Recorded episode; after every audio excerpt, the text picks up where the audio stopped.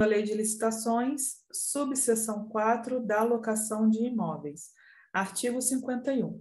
Ressalvado o disposto no inciso 5 do caput do artigo 74 desta lei, a locação de imóveis deverá ser precedida de licitação e avaliação prévia do bem, do seu estado de conservação, dos custos de adaptações e do prazo de amortização dos investimentos necessários. Inciso 5. Aquisição ou locação de imóvel cujas características de instalações e de localização tornem necessária sua escolha Tá? O 74 ele trata de inexigibilidade da licitação. Queira, eu, administração, tá? Queira é, criar no local um determinado museu, Museu da Língua Portuguesa, por exemplo. E aí eu vejo que já existe um imóvel que ele contempla todas as necessidades daquele museu e só existe aquele naquele local. Ora, não tem necessidade de fazer uma licitação para aquilo. Por isso que ele excepciona, tá vendo? Ressalvado o disposto no artigo, no inciso 5 do capítulo do 74, que é exatamente a hipótese de quê? De inexigibilidade de licitação. A regra é alocação de imóvel, quando for utilizado pelo poder público, precisa de licitação, até para eu não direcionar, né?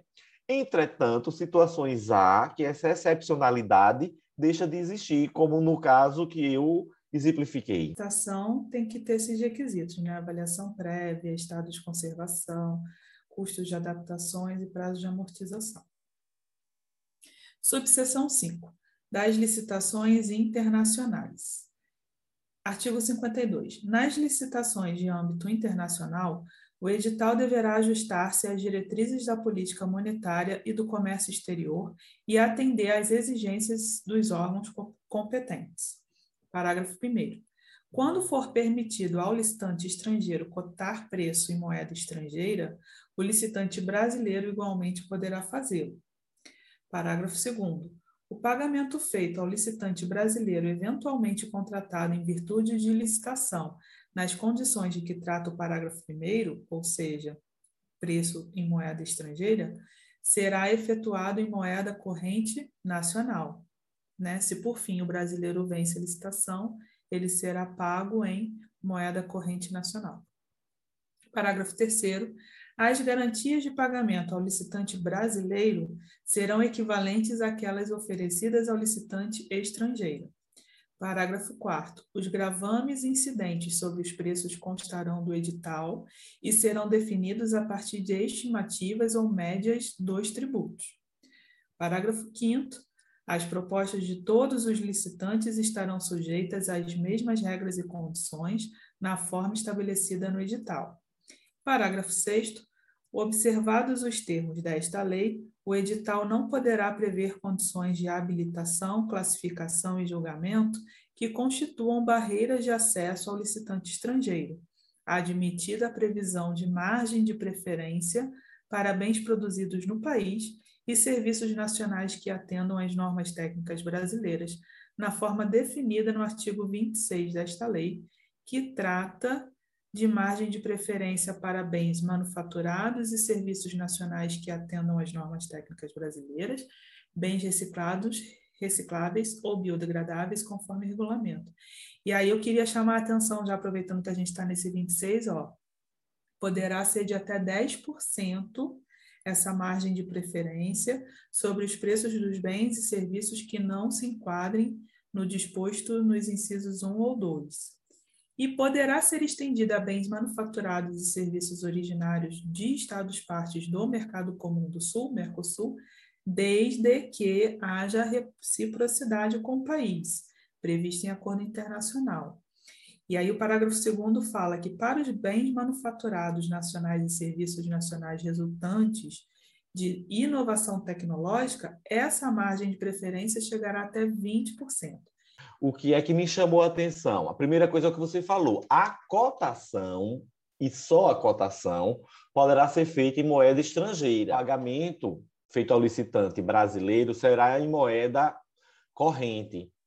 E aí, como ele deixou claro que é o brasileiro, ao estrangeiro, que é que vai haver? A conversão. E aí ele recebe na moeda nacional dele. E as garantias efetuadas aos, tanto ao licitante brasileiro quanto ao estrangeiro têm que ser equivalentes. Exatamente para quê? Para permitir a competitividade, ok? E daí, gravame, preço, tudo deve ser contido no, no deve, ser, deve constar no edital, inclusive já nele fazendo constar que eu achei importante as estimativas ou as médias dos tributos incidentes. um resumo de tudo que a gente viu até aqui. Primeiro ponto. Artigo 6 inciso 22, define que de grande vulto aquelas cujo valor estimado supera 200 milhões de reais. É uma alteração em razão do que a gente já tinha, né?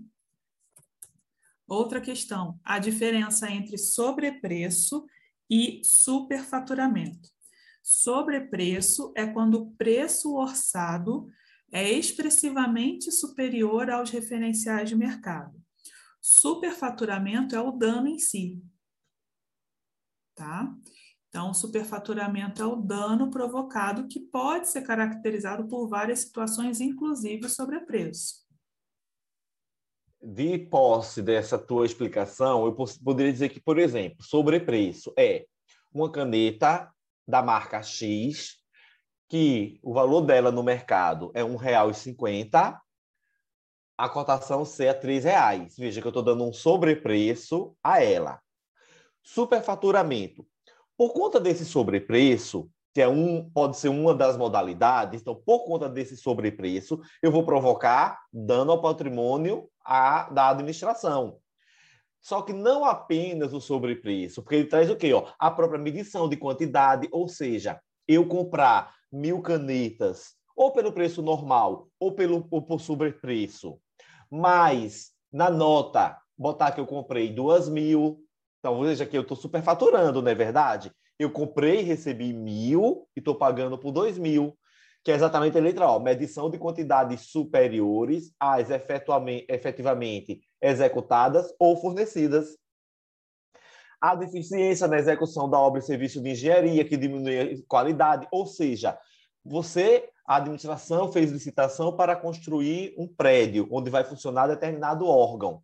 Só que na própria licitação já dizia o tipo de material, o tipo de areia, o tipo de cerâmica, o tipo de cimento. E aí o que aconteceu? Deficiência na execução.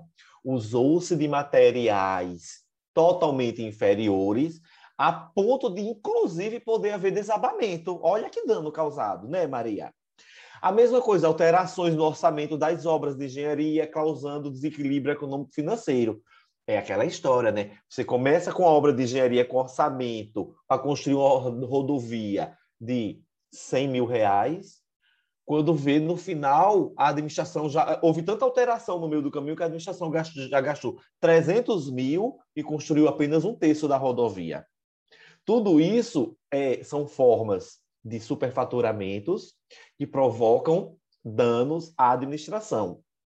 E, por fim, explicitamente aí no, nesse inciso, ó, outras alterações de cláusulas financeiras que re, gerem recebimentos contratuais antecipados, distorção de cronograma físico-financeiro, prorrogação injustificada do prazo contratual com custos adicionais. Imagina só, no edital de licitação dizia que eu ia te pagar, o contrato da gente seria por vigência de cinco anos, e eu ia te pagar mensalmente 10 mil reais.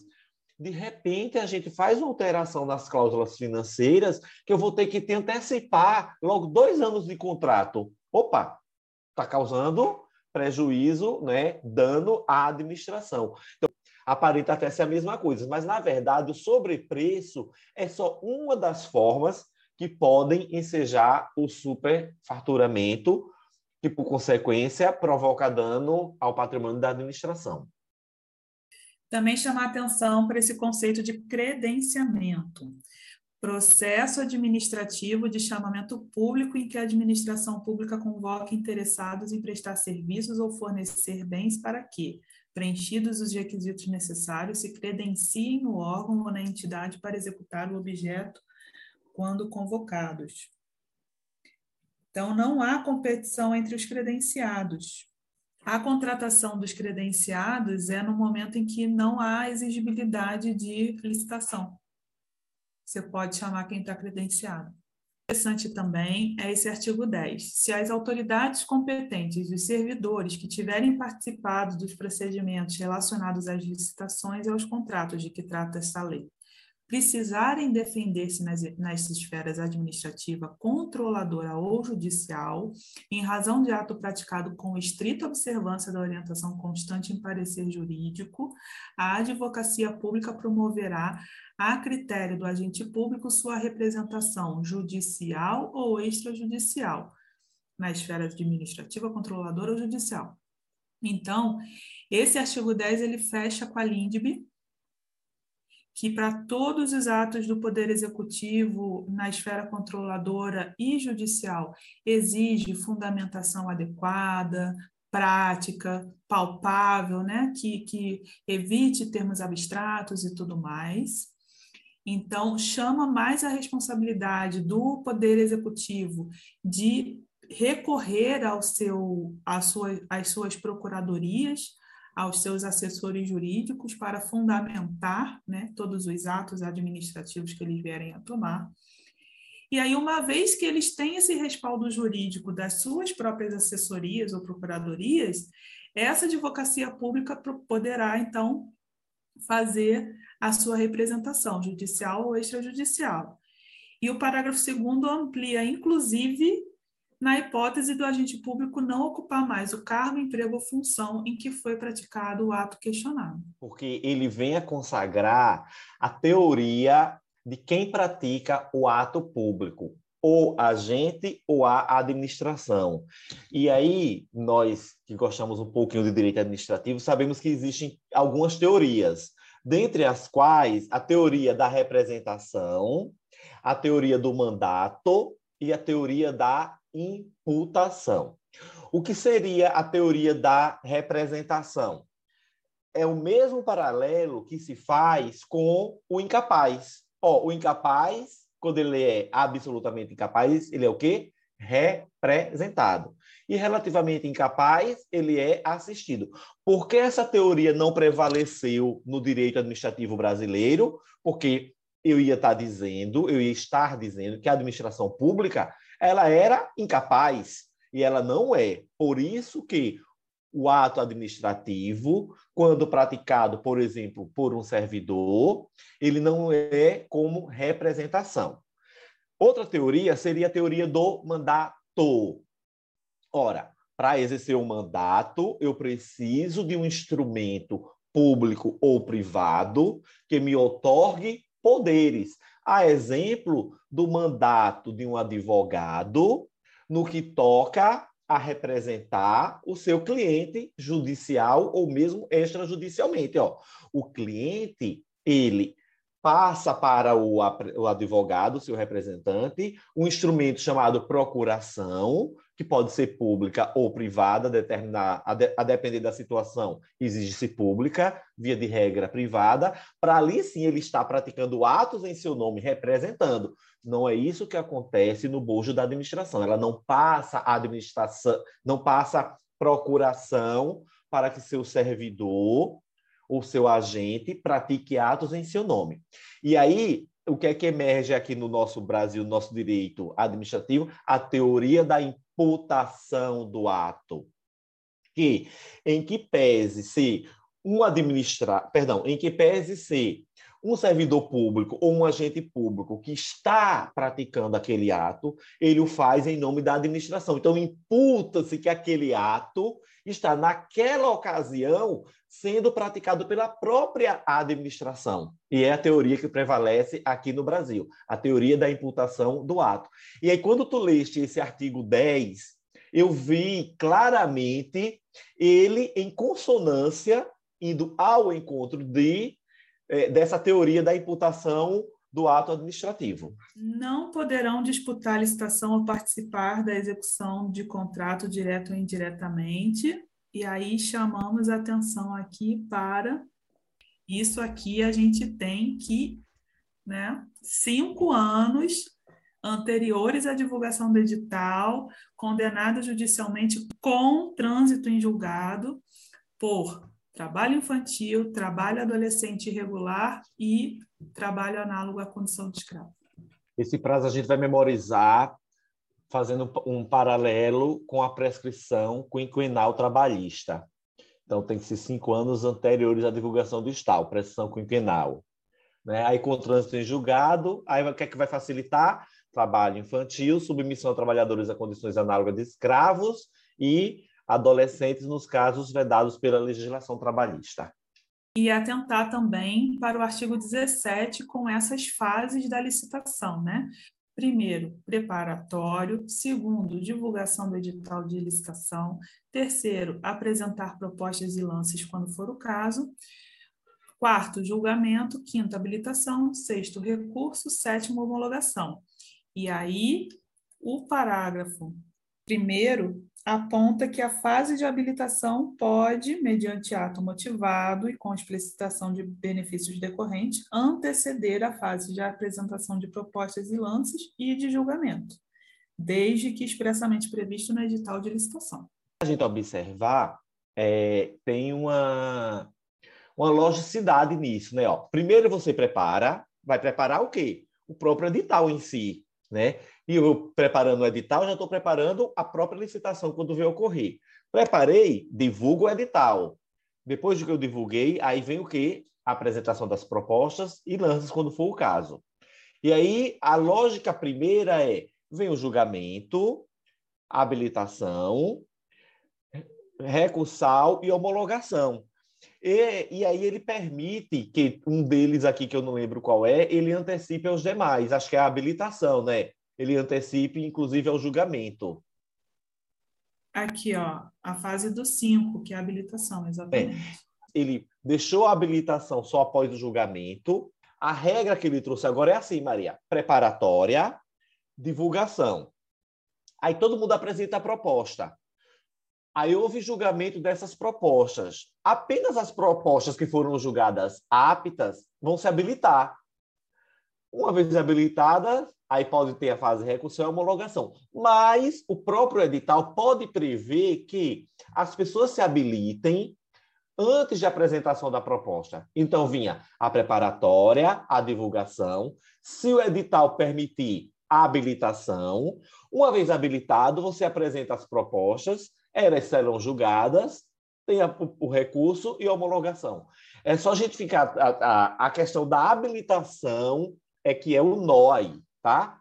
Então, vamos lá. Preparatória, divulgação do edital. Apresentação das propostas, julgamento dessas propostas.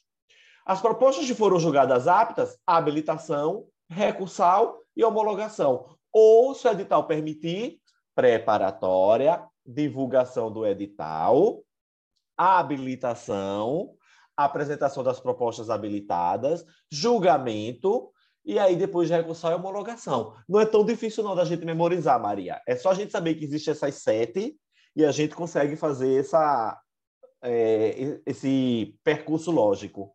Por que a preparatória vem antes da divulgação do edital? Pense que a fase preparatória ela vai preparar, inclusive, o próprio edital.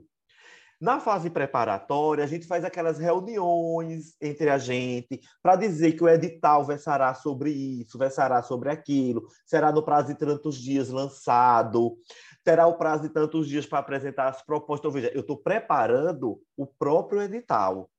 Gostaria de indicar aqui o material do professor Jorge Ottoni, que tem o Bom no Direito e o Método Gabarite, que ele lança questões sobre leitura de legislação, né? E ele lançou, então, é, é uma rodada cortesia no curso que eu fiz, que já é antigo, sobre essa lei.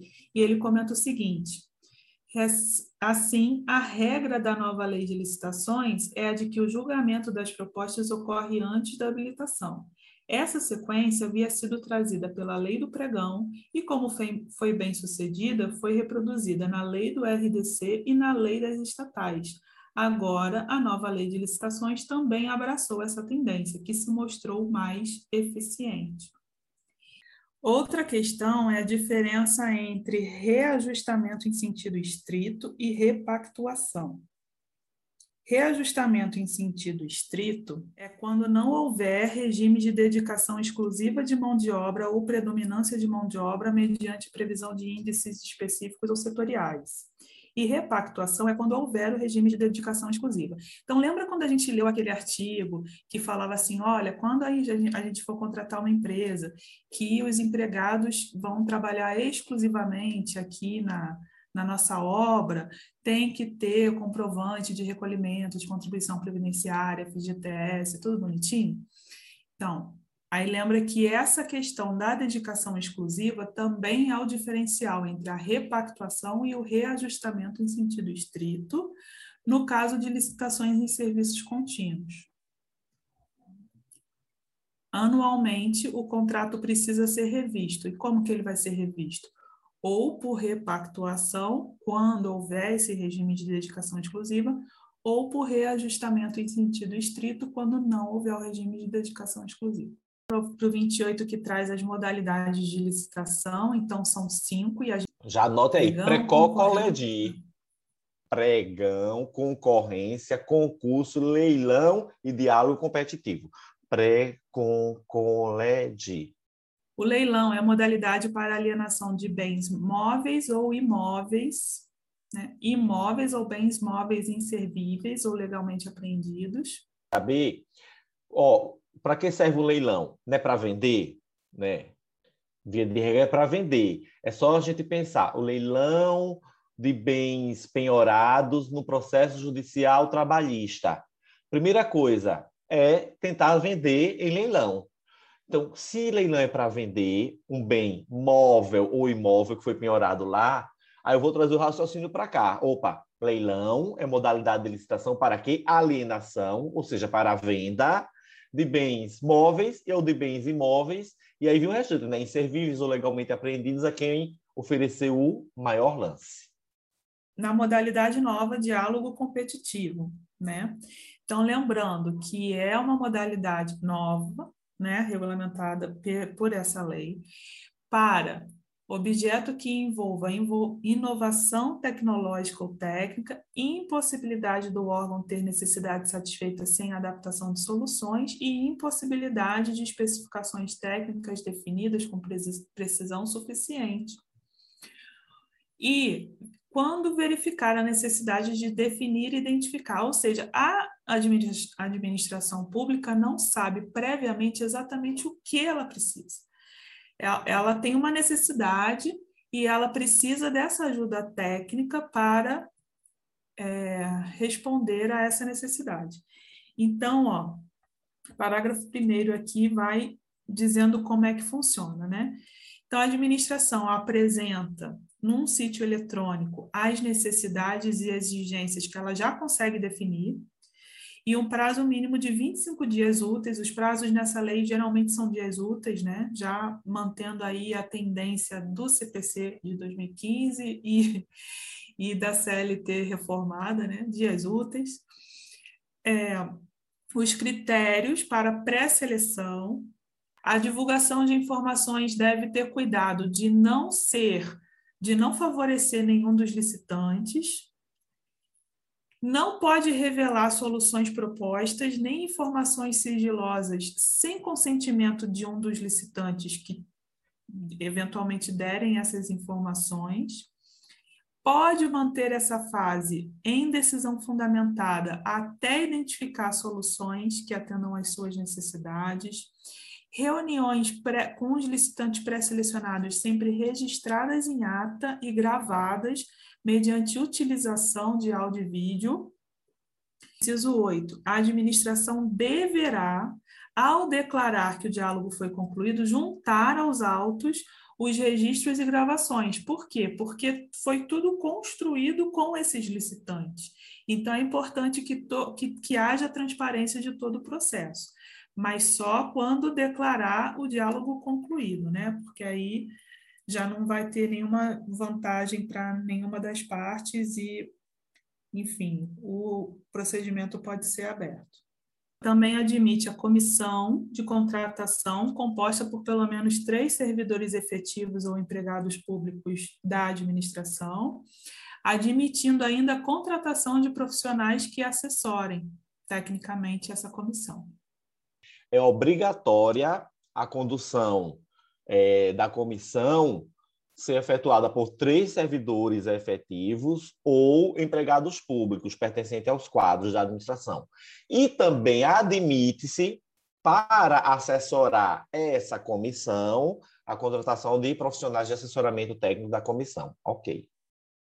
Chamar atenção para esse julgamento por maior retorno econômico, utilizado exclusivamente em contratos de eficiência a remuneração será fixada em percentual proporcional à economia efetivamente obtida na execução do contrato. Mais uma vez, eu gosto de fazer um paralelo, dessa vez com os princípios explícitos que regem a administração pública no capítulo do artigo 37. Lembra? Legalidade, impessoalidade, moralidade, publicidade e eficiência. E aí, o que é eficiência nesse princípio? É a administração pública, por exemplo, ela praticar atos que sejam os mais eficazes possíveis, com o menor dispêndio de recurso possível.